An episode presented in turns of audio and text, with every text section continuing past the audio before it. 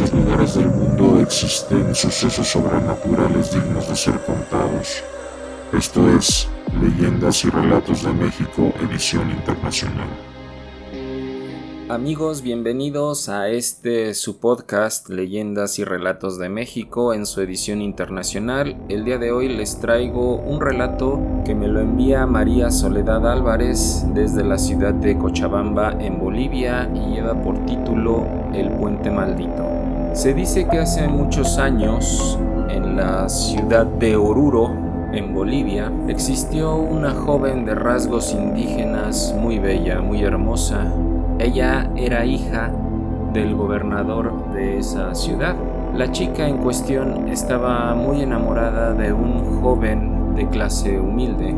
Ellos tenían la esperanza de poder casarse, pero cuando el padre de esta chica descubre su relación, amenaza al joven con matarlo.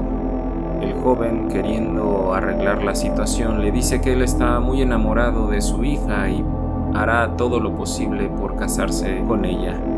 El gobernador lo desprecia debido a que es una persona muy pobre y le pone como límite dos semanas para conseguir cierta cantidad de dinero a manera de dote.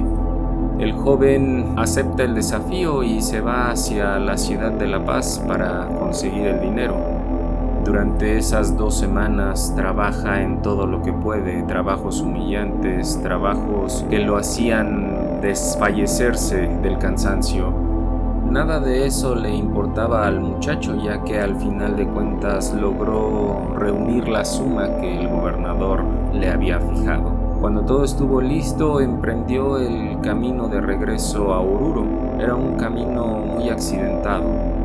Estaba lloviendo y era de noche por lo que a raíz de la fuerte tormenta que estaba cayendo hubo un deslave que desgraciadamente cortó el camino.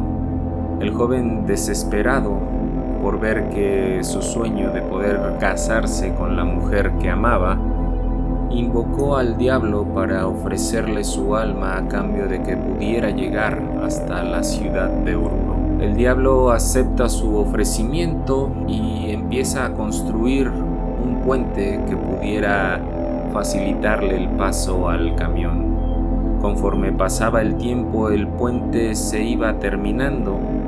El joven, al ver que aquello estaba por cumplirse, se arrepiente en el último momento y empieza a rezarle a Dios para que lo perdone y lo ayude con ese pacto que acababa de realizar.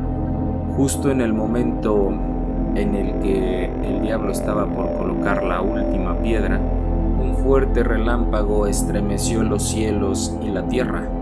Detuvo todo, la lluvia e incluso aquella última piedra que estaba por ser colocada desapareció. El diablo, al sentirse engañado, juró vengarse.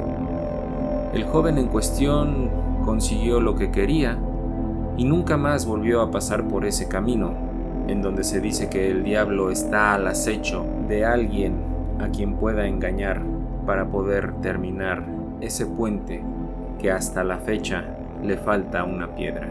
Amigos, me despido de ustedes en esta ocasión, recordándoles que aquí seguiremos llevándoles a ustedes los relatos que muy amablemente nuestros amigos de otros países me han enviado, así que por aquí nos seguiremos escuchando.